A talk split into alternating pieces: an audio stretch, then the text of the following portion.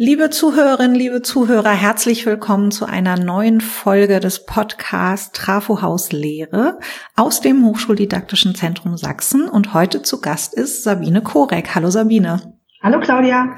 Ich freue mich sehr auf ein spannendes Gespräch, vermute ich jedenfalls, so wie ich Sabine kenne. Es wird darum gehen, wie wir gesund in die Lehre ins Wintersemester 2021 einsteigen könnten. Bevor wir dazu kommen, noch einige Informationen zum Podcast. Der Podcast Trafo Haus Lehre ist eine Idee des Hochschuldidaktischen Zentrums Sachsen, heißt so, weil die Geschäftsstelle des Hochschuldidaktischen Zentrums in einem Trafohaus sitzt und wir uns überlegt haben, das ist ein guter Name für diesen Podcast. Der Podcast ist gedacht für alle, die mit Hochschullehre was zu tun haben Lehrende, Studierende, Hochschulleitungen, Studiengangskoordinatoren, Menschen, die auch aus den Prüfungsämtern vielleicht, die äh, ja auch alle mit Lehre befasst sind. Ähm, es soll immer en passant und nebenbei sein. Es soll relativ kurzweilig sein. Deswegen dauert so eine Folge auch maximal 30 Minuten. Und heute, wie schon eben einmal kurz gehört, ist meine Gesprächspartnerin Sabine Korek. Sie ist äh, Psychologin und Mitarbeiterin an der Universität Leipzig im Bereich des Gesundheitsmanagements. Ich schätze Sabine sehr für die Diskussionen, die wir manchmal führen können und dürfen über wie kann Lehre eigentlich so gestaltet sein? Unter Pandemiebedingungen haben wir jetzt auch schon drüber gequatscht, werden wir mit Sicherheit auch gleich tun. Aber auch sonst, dass es ja gesund für alle ist oder andersrum formuliert auch niemanden krank macht. Und darum soll es auch heute gehen. Und bevor wir zu dem Thema kommen, liebe Sabine, würde ich dich bitten, dass du dich kurz vorstellst und uns ein bisschen berichtest in dieser Vorstellung, was dir an Hochschullehre besonders wichtig ist. Ja, danke für die Einladung erstmal. Ich bin Referentin für Gesundheitsmanagement, Psychologin, hat Claudia schon gesagt. Seit drei Jahren mache ich diese Aufgabe an der Universität Leipzig. Vorher war ich zehn Jahre am Lehrstuhl für Arbeits- und Organisationspsychologie und habe so alle Stadien ähm, ja, des wissenschaftlichen Mitarbeiters durchlaufen. Habe in diesem Zusammenhang auch, ich glaube, alle Lehrformate ausprobieren oder auch durchführen dürfen, die es zu dieser Zeit so gab, ähm, bis auf ein digitales Semester. Das durfte ich dieses Semester mitmachen, weil ich mich nämlich im Februar dazu überreden lassen habe, einen Lehrauftrag anzunehmen und nicht geahnt habe, dass ich den wirklich ins Digitale umsetzen muss, extrem schnell. Daher habe ich also wirklich auch eine Idee davon, was im letzten Semester hier die Lehrenden geleistet haben. Mhm. Und du hast gefragt, was mir besonders wichtig ist daran. Ich habe ein bisschen drüber nachgedacht. Ich glaube, es ist, dass ich Studierende erreichen kann, dass ich eine Verbindung aufbauen kann. Ja. Also ich wollte immer mehr sein als nur das sprechende Buch oder die sprechende PowerPoint. Also natürlich ist Informationsvermittlung das Kerngeschäft, das möchte ich gar nicht missen. Aber ähm, ich fand immer, Lehrveranstaltungen waren dann gut, wenn sie mir als reine Informationsvermittlung waren und wenn wir ins Gespräch gekommen sind und wenn ich auch äh, gemerkt habe, es kommt an und ich bekomme Rückmeldung und die Studierenden gehen anders aus dem Raum, als, als sie reingekommen sind. Hm. Okay, vielen Dank. Ja, jetzt sind ja in dem durchaus anstrengenden Sommersemester 2020 Lehrende und Studierende gar nicht in reale Räume gegangen, und äh, bereichert rausgekommen, sondern in digitale Räume. In meiner Wahrnehmung war es ein unheimliches im März, April, wir krempeln die Arme hoch und wir haben Ideen und wir sind ganz kreativ und wir engagieren uns und äh, ich finde auch, äh, wie gesagt, meine persönliche Wahrnehmung, ich habe den Eindruck, es sind wenige im klassischen Sinne krank geworden oder krank gewesen, weil alle bemüht waren, das Beste zu leisten, um den Studierenden eine gute Lehre und auch eine gute Prüfung zu ermöglichen. Jetzt kommen alle ins Wintersemester. Langsam starten so die Vorbereitungen an den einen Hochschulen schon intensiver, an anderen ist es vielleicht noch zögerlicher. Ähm, wir nehmen diesen Podcast auf Anfang September 2020. Was kann aus deiner Perspektive heraus, aus der Aufgabe auch, die du gerade machst, aus den Austauschen, die du mit Kollegen hast, was kann jeder Lehrende für sich erstmal tun? Studierende sprechen wir vielleicht gleich noch drüber. Was können Lehrende tun, um gesund ins Wintersemester zu starten und auch möglichst gesund zu bleiben? Ähm, das ist tatsächlich die eine Million Euro Frage. Ähm, okay. Denn habe ich nicht. vielleicht bräuchten wir sie irgendwann. Also mhm ich glaube, bevor wir diese Frage beantworten können, wenn, wenn wir sie denn überhaupt beantworten können, sondern uns nicht nur eine Antwort nähern, könnten wir ein paar Vorarbeiten dazu machen. Also erstens, was heißt es, gesund zu sein? Mhm. Du hast ja schon angesprochen, ähm, es ist was anderes, ob man jetzt einen Krankenschein, der eigentlich Arbeitsunfähigkeitsbescheinigung heißt, abgibt oder ob man gesund ist. Das ist ein sehr wichtiger Punkt. Dann ist auch nochmal die Frage, wer sind eigentlich die Lehrenden? Ja, ich glaube, dass wenn man sich mal die wenigen Befragungen, die es zu dem Thema wirklich schon gab, anschaut, sieht man, dass diese Gruppe natürlich genauso divers ist wie die Studierenden. Ja, also es ist immer schwierig, so Kochrezepte so one size fits all zu geben. Das funktioniert nicht, ja, weil wir in so unterschiedlichen Kontexten arbeiten und leben, so dass es dem einen vielleicht in diesem letzten halben Jahr total gut ging mit der Flexibilität, die diese Digitalisierung mit sich brachte und andere extrem unter Belastung und Stress gelitten haben. Also auch hier kann es gar kein Kochrezept für alle geben. Und das Dritte, was ich vielleicht sogar am wichtigsten finde, ist, du hast gefragt, was kann jeder für sich tun, um gesund zu bleiben?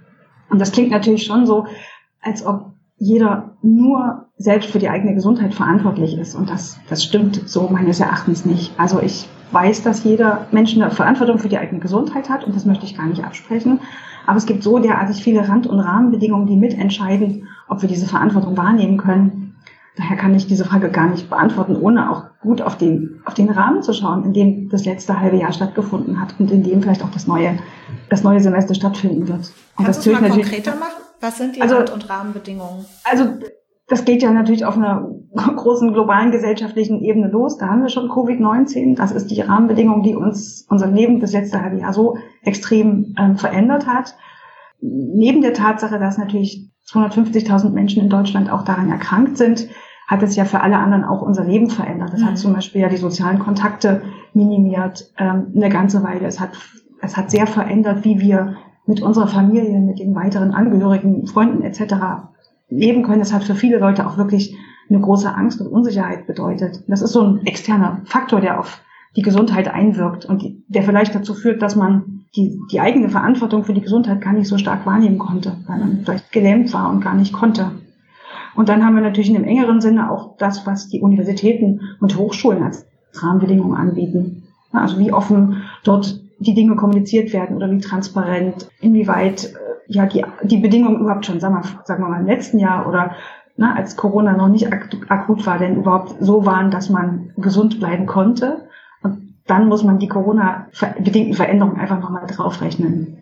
Also ne, die Kommunikation ist so ein Beispiel, weil sie so viele Leute betroffen hat in dieser unsicheren Situation. Wie geht's weiter? Wie wird das Semester? Wann geht's los? Gibt's Präsenzjahr? Nein.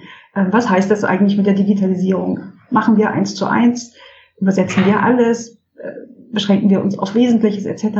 Das alles musste ja besprochen und kommuniziert werden. Hm. Und je, ne, je transparenter das passiert, desto geringer die Unsicherheit. Und das, das ist immer ein Faktor, der die Gesundheit stärken kann. Ne? Und Unsicherheit und ähm, die dann dazu führt, dass ich gar nicht richtig weiß, wo ich anfangen soll und wofür und wie und was ich jetzt eigentlich vorbereiten soll, ist immer ein Risikofaktor für Gesundheit. Okay, das würde aber auch im Umkehrschluss heißen, dass, äh, dass zum Beispiel eine transparente Kommunikation in Organisationen dafür sorgen kann, dass die Mitarbeitenden ähm, nicht so viel Unsicherheit wahrnehmen oder Unsicherheit haben und dadurch auch äh, Gesundheit gestärkt wird. Habe ich das richtig verstanden? Also Transparenz wäre dann schon so ein Schlüssel, um gesund zu starten und gesund zu bleiben. Das sehe ich so und dafür würde ich gerne ein Plädoyer äh, starten. Und Transparenz wird ja von manchen Leuten verwechselt mit ähm, alles wissen und alles schon gleich sagen. Und das bedeutet es meines Erachtens gar nicht, sondern Transparenz bedeutet ja, dass man den momentan verfügbaren Informationsstand weitergibt. Und dazu gehört natürlich auch, was wissen wir, was wissen wir noch nicht, was könnte auf uns zukommen, womit wir uns vielleicht auch erst in einem Monat beschäftigen können, etc. Also ja, je transparenter, das wäre vielleicht so die erste Idee, was könnte man präventiv tun für die Gesundheit ähm, oder was könnten vielleicht auch Hochschulleitungen oder Fakultätsleitungen, Institutsleitungen etc. tun, wäre wirklich eher schnell und transparent und klar zu kommunizieren, als zu warten, bis man es irgendwann weiß. Okay, das heißt ja aber auch wieder, wenn man es jetzt weiter nimmt, wir haben gesagt, wir fokussieren gerade erstmal auf die Lehrenden, aber ich als Lehrender könnte ja dann auch sehr transparent den Studierenden gegenüber sein und auch dann könnte ich vielleicht Angst und Unsicherheit auf Seite der Studierenden wieder ein, ihr ein bisschen begegnen auf jeden Fall. Ja, also ich halte das für, für notwendig. Ähm, mhm. Ich glaube, dass Natürlich haben die Lehrenden einen fachlichen Wissensvorsprung, aber gerade in diesem Corona-Semester glaube ich, dass die Lehrenden jetzt gar keinen Wissensvorsprung, was, äh, was weiß ich, Semesterplanung, wie die, wie die gesundheitliche Situation weitergeht, hatten. Hm. Und das zu transportieren im Sinne von, wir sitzen jetzt alle in diesem Boot, ne? Äh, vielleicht ich als Lehrende sitze vielleicht vorne und steuere, Aber prinzipiell weiß ich genauso wenig wie ihr, wo es hingeht und lasst es uns gemeinsam anfangen und immer drüber sprechen. Und jeder, der etwas sozusagen sieht, was für den Kurs wichtig ist, äh, der oder die sagt es uns. Mhm. Also äh, viel, ja, ja. Sorry. Äh, nee, alles gut. Äh, Gibt es noch andere Aspekte? Also wir waren jetzt sehr intensiv für ein paar Minuten bei diesem Transparenzaspekt, um so ein bisschen auch vielleicht äh, vorausschauend äh, möglichen Angst- und Unsicherheitssituationen zu begegnen? Gibt es andere Aspekte, wo du schon sagst, okay, das ist kein Rezept, aber denkt mal drüber nach, inwieweit das für euch Lehrende vielleicht noch etwas sein könnte, was ihr noch stärken könnt oder schwächen könnt? Also wir bleiben jetzt schon bei der persönlichen, ne, bei, erstmal bei dem, was die ja. Lehrenden für sich und auch in Zusammenarbeit mit den Studierenden tun können. Ne? Gerne. Ich habe heute bei einem Online-Arbeitskreistreffen teilgenommen. Das hat etwa vier Stunden gedauert, von denen ich drei dabei war. Es war wirklich ein bisschen zäh, wie ich das Gefühl habe, viele von diesen Treffen ein bisschen zäher geworden sind, wenn, wenn sie nicht mehr live sind.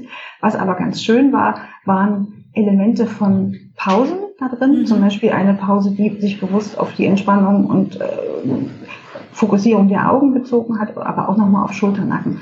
Könnte man jetzt sagen, das ist so ein bisschen add-on, das brauchen wir jetzt gerade gar nicht. Aber tatsächlich wären das Elemente, wo ich denke, da könnten die Lehrenden und auch die Studierenden sehr kurzfristig dafür sorgen, dass die Belastungen, die dadurch entstehen, dass sie zum Beispiel, dass wir zum Beispiel viel mehr jetzt am Computer sitzen als vorher, ein bisschen gemildert werden und dass auch äh, Studierende merken, das ist ein ganz, das ist jetzt nicht nur irgendwie so ein nice to have, sondern das nehmen die Lehrenden so ernst, dass sie es wirklich in jede Lehrveranstaltung integrieren. Das wäre so ein sehr, sehr, sehr praktischer Hinweis, der mir, je öfter ich ihn mitmache und auch mich dann wirklich bewusst dafür entscheide, es mitzumachen und nicht zu sagen, ach so Quatsch, äh, der mir dann wirklich gut tut. Und ich merke doch, das ist schon notwendig. Ne? Wir sind Wissensarbeiter an Universitäten und Hochschulen und Lehre ist natürlich Kopfarbeit, Wissensarbeit und auch teilweise Emotionsarbeit. Aber trotzdem ist ja unsere körperliche Seite der Gesundheit auch nicht zu vernachlässigen. Und ja. Vor allem haben wir ja manchmal die Situation, dass sowohl Lehrende als auch Studierende kaum ist das eine anderthalbstündige Videokonferenz, synchrone Seminar vorbei, ist Viertelstunde, halbe Stunde Pause und das nächste geht los. Ne? Also es ist ja nicht nur die einmalige anderthalb Stunden oder auch zwei Stunden, sondern es ist ja für viele ähm, ja sehr viel Alltag geworden in den letzten Wochen und Monaten und es könnte ja auch gut sein, dass äh, das doch auch im, im Winter relativ häufig passiert. Hast du einen Tipp, wo es sowas, solche Anregungen gibt, wie man diese, was man da für Übungen machen kann? Also tatsächlich schätze ich, dass viele der, der Abteilungen für Hochschulsport inzwischen solche Angebote haben, aber ähm, jetzt sofort mit dem Link kann ich nicht dienen. Muss nee, aber das nacharbeiten. Kein Problem, das recherchieren wir gegebenenfalls. Wir haben ja unsere äh, geschätzte Mitarbeiterin Ella, der ich dann auf diesem Weg auch immer mal Danke sage, dass sie äh, die Show Notes macht und recherchiert und immer ganz gute Seiten findet. Aber manchmal sind eben auch die in dem Podcast, die Gesprächspartner, diejenigen, die sagen, ich habe da schon was. Und dann soll das ja auch auf keinen Fall unter den Tisch fallen. Also das ist sowas ganz Praktisches, was jetzt eben nicht meint, äh, buchen Sie sich einen Kurs äh, Rückenschule oder sonst irgendwas, aber bauen Sie auch so gesund erhaltende Elemente in Seminare und Kurse mit ein. Die müssen ja gar nicht viel Zeit in Anspruch nehmen. Gibt es andere Sachen, die dir wichtig sind? Ähm, vielleicht könnte es helfen, dass wir nochmal überlegen, was bedeutet das eigentlich, gesund zu sein und welche Komponenten hat das gesund. Also gesund ist ja jetzt nicht nur wie Licht an, Licht aus, krank gesund, sondern nach aktuellen Definitionen bedeutet Gesundheit so ein Dreiklang aus biologischer, also körperlicher, psychischer und sozialer Gesundheit oder noch aktueller formuliert Handlungskompetenz. Das heißt, wenn Menschen gesund sind, sind sie in der Lage, sich auf diesen drei Gebieten jeweils gesund zu verhalten oder sogar äh, gesundheitsförderlich zu verhalten. Hm. Also etwas zu tun, was sie noch gesünder macht. Nicht nur die Dinge zu lassen, die vielleicht nicht so gesund sind, sondern auch die, die Dinge zu machen, die wirklich gut sind. Ja. Und über diese biologische Seite haben wir ja gerade kurz gesprochen, äh, dass die nicht vernachlässigt werden, werden darf bei uns, die wir vielleicht doch meistens im Büro sitzen. Ich stehe gerade, äh, habe heute in der Videokonferenz gelernt, macht einfach eure Videokonferenzen im Stehen. Da sitzt ihr nicht so viel. Ja. Aber tatsächlich äh, braucht es ja auch die Ansprache der sozialen und der psychischen Komponente. Ne? Und die soziale Komponente, das zeigen uns auch die, die wenigen Studierendenbefragungen, die, äh, die es jetzt wirklich gab im Corona-Semester, zeigen, dass das so die massivste Befindensbeeinträchtigung für die Studierenden war, der Wegfall der gewohnten studentischen sozialen Beziehungen. Ja, mhm. und da meinen wir jetzt nicht nur die reinen Lehrinteraktionen, sondern auch all das, was davor und danach passiert ist, sowohl zwischen Lehrenden und Studierenden als auch das von morgens in der Mensa frühstücken bis abends nochmal zusammen weggehen. Ja. Das wirklich die, diese massive Beeinträchtigung, die hat natürlich auch uns alle getroffen, aber vielleicht die Studierenden nochmal, ne, insbesondere, weil das ja auch Teil dieses, dieses Lebensabschnittsstudium ist. Mhm. Da glaube ich, dass wir alle überlegen müssen, als nicht nur die Lehrenden, sondern auch die, die Leute, die uns die Strukturen zur Verfügung stellen, die E-Learning, die Informatiker, auch die Hochschulleitung, wie können wir das kompensieren? Wie können ja. wir soziale Räume schaffen? Okay. Und da ist tatsächlich meine Erfahrung im Big Blue Button. Ich habe mich redlich bemüht und es ist mir eigentlich nicht gelungen, da adäquaten Ausgleich zu schaffen. Hm. Da wünsche ich mir doch, da würde ich gerne noch viel mehr von anderen lernen, wie, wie denen das gelungen ist, da eine halbwegs lebendige Diskussionskultur oder auch eine Austauschkultur oder auch nur ein, ich bin nicht allein und ne, wir sind hier alle in einem, in einem Boot, in einem Raum zu schaffen. Das ist ja auch nochmal ein Auftrag an die Hochschuldidaktik. Also ich, ich würde es auch durchaus so verstehen, dass auch Hochschuldidaktik damit unterstützen kann, wie können so soziale Räume für Studierende geschaffen werden und Lehrenden Angebote machen, wie sie das dann wieder umsetzen können. Aber nochmal einen Schritt zurück, diese soziale, gesund, dieser soziale Aspekt von Gesundheit, du hast jetzt auf die Studierenden fokussiert, wie ist das denn bei den Lehrenden? Erstmal glaube ich ziemlich ähnlich. Mhm. Also die Universität oder die der Sektor, in dem wir hier alle arbeiten, der lebt ja von Kommunikation. Ja. Ähm, und wenn davon ein sehr wichtiger Teil, der den Menschen eigentlich immer noch am wichtigsten ist, erstmal abgeschnitten ist, brauchen wir, brauchen wir einfach Austauschkonzepte. Und die berühmten Küchengespräche, die finde ich schwer abzubilden in Zoom mhm. oder in, ja, in welchen Formaten man auch sonst sich immer trifft. Also, so wie es für die Studierenden die informellen Lernräume sind, glaube ich, dass, dass wir auch, wenn wir jetzt mal aus dem Modus der Krisenbewältigung rausgehen und sagen, wir wollen auch wieder langsam schauen, dass wir wieder, dass wir wieder Kreativität und Innovativität fördern und ja. nicht nur sozusagen da sozusagen alles absichern, damit die Dinge laufen, dann müssten wir auch überlegen, wie können wir sowas fördern. Und da können wir vielleicht von solchen interdisziplinären, multinationalen Forscherteams lernen, die, sich, die sich sowieso nie sehen. Also wie, wie machen die das? Ja. Das, das finde ich eine spannende Frage. Das würde ich gerne wissen. Okay, werden wir mal recherchieren. Wobei ich muss jetzt da doch ein äh, von, wie ich finde, erfolgreiches Format äh, mal als Beispiel anbringen. Du hast recht, das ist ganz schwer nachzustellen. Ähm, es ist aber vielleicht manchmal auch der Name, der ganz entscheidend ist. Wir haben, ich bin ja Fellow im Lehre Hoch N Programm. Das war hier im Podcast auch ab und zu schon Thema, weil schon einige aus meinem Jahrgang zu Gast waren. Und wir haben irgendwann im Mai überlegt, wir treffen uns jetzt auf ein digitales Feierabendbier.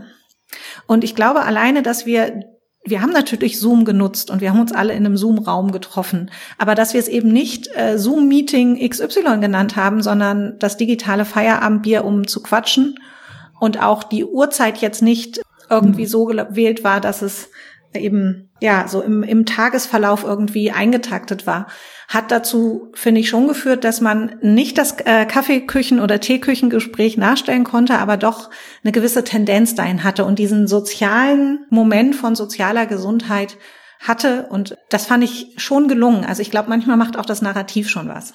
Genau, es gibt ja auch manchmal so gemeinsame Mittagessen, ne, wo jeder mit seinem Tellerchen genau. sitzt und ähm, man trifft sich um zwölf. Das sind auf jeden Fall ganz wichtige Aspekte. Ich glaube, die wir vergessen, äh, wenn wir so auf unseren normalen Alltag schauen, den wir noch in Präsenz erlebt haben, wie viel Informelles eigentlich da drin ist. Und ja. das ist auch das ja, was allen äh, Menschen egal ob Lehrende oder Studierenden, einfach sehr gefehlt hat. Was ein ganz wichtiger Stabilisator ist für die Gesundheit. Absolut. Ich würde total gerne noch auf den, den dritten Aspekt, also du hast ja diesen Dreiklang äh, aufgemacht vor einigen Minuten mit biologischer, physischer, sozialer und psycho, psychischer Gesundheit. Über die psychische Gesundheit haben wir noch gar nicht so viel gesprochen, aber vielleicht ja doch unterschwellig immer schon, aber ich würde es gerne noch mal zum Thema machen. Gerne. Das ist mir ja auch, weil ich Psychologin bin, eigentlich das, das nächste Anliegen. Wie nähern wir uns? Also ich habe ja gesagt, ähm, Hochschulen und Universitäten äh, sind Wissensorganisationen, also wir arbeiten hauptsächlich mit dem Kopf. Das heißt, unser Treibstoff, mit dem wir arbeiten, ist die psychische Energie.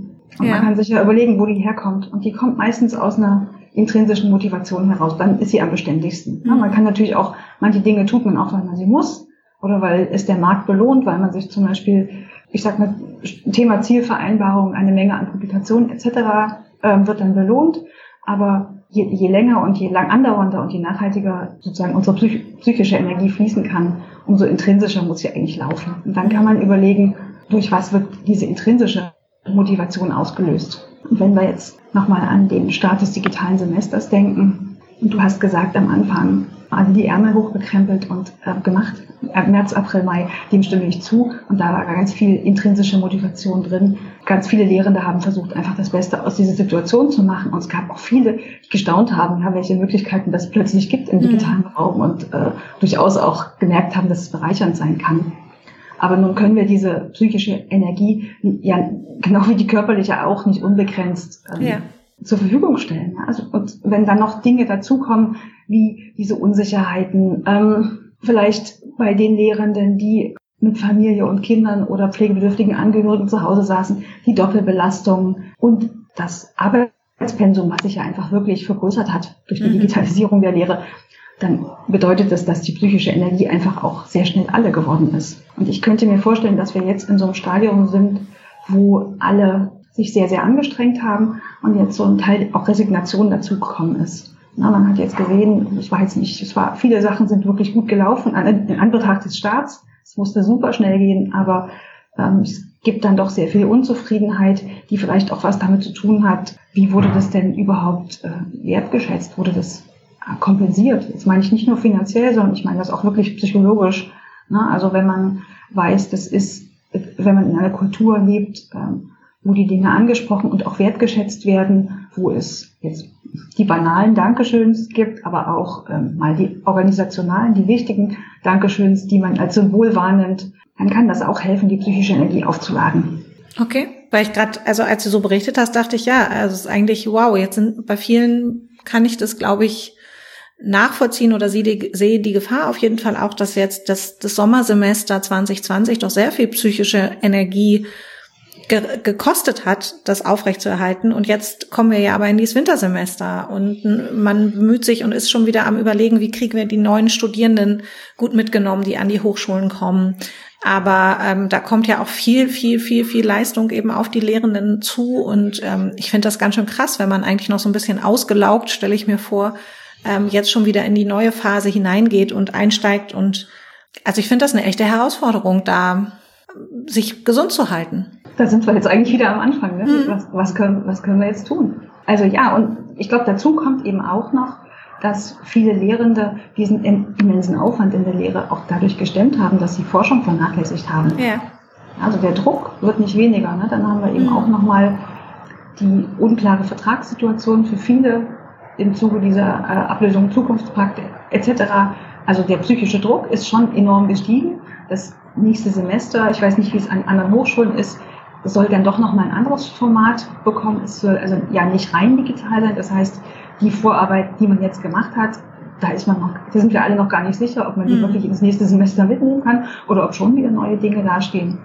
Und tatsächlich sehe ich das als eine extrem wichtige Information und Aufgabe an alle Hochschulleitungen an, zu verstehen, dass ihre Lehrenden im letzten Halbjahr unter einer Extrembelastung super gut gearbeitet haben. Und das, mhm. das wird einfach nicht immer so weitergehen.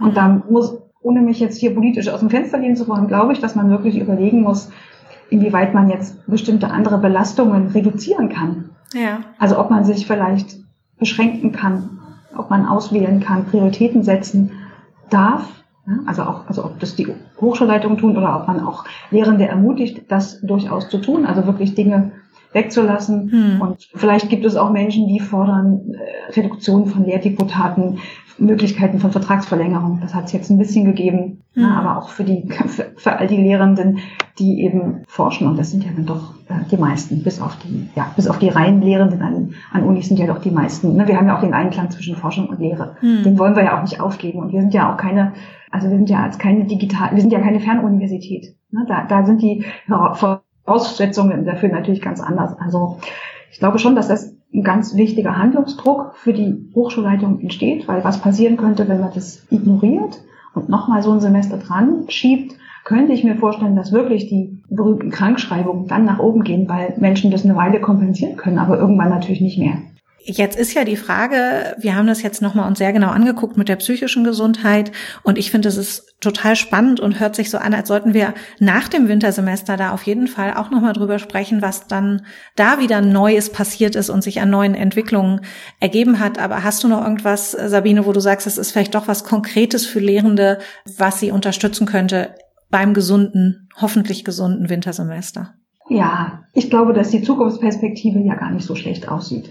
Also wir haben, die meisten haben ihre Kinder wieder in Betreuung und ähm, Schule und Hort und Kindergarten. Das heißt, die Spitzen dieser Doppelbelastung werden auf jeden Fall wegfallen. Hm. Ich, ich würde immer, ich, ich empfehle immer, ähm, auch wenn das jeder und jeder natürlich weiß, sich auch ab und zu dann doch mal um die körperliche Seite der, Gesund der Gesundheit zu kümmern. Hm. Denn Stresshormone werden eben nur durch Bewegung abgebaut. Also das hm. äh, kann man mit Mentaltraining nicht schaffen. Das ist trotzdem ein wichtiger Teil, den wir Kopfarbeiter ja. manchmal vernachlässigen. Und vielleicht das, das, das Wichtigste, Menschen sind Kooperationswesen. Und ich würde empfehlen und versuche das natürlich auch selbst, so viel wie möglich in Kontakt zu kommen mit mhm. den Studierenden, mit den Lehrenden, mit Kollegen. Also auch nachzuholen. Ne? Alles, was, was liegen geblieben ist, auch an, an informellen Dingen, an Gesprächen, an Forschungsideen zu versuchen, das wieder hochzuholen und weiter damit zu machen.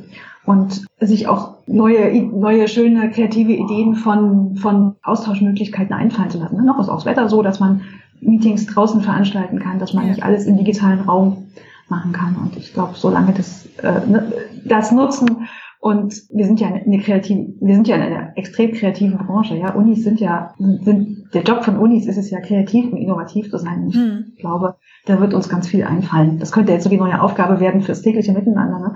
Lasst uns gucken, dass wir an jedem Tag mindestens eine soziale Aktivität zusammen machen. Okay, äh, vielen herzlichen Dank dafür. Ich möchte gern schließen mit meiner klassischen Abschlussfrage nach den Erkenntnissen der vergangenen Wochen zur Lehre und gerne nur ein Wow-Erlebnis, ganz kurz und knapp und ganz kurz und knapp eine Sache für die darf auch gerne digitale Mülltonne sein.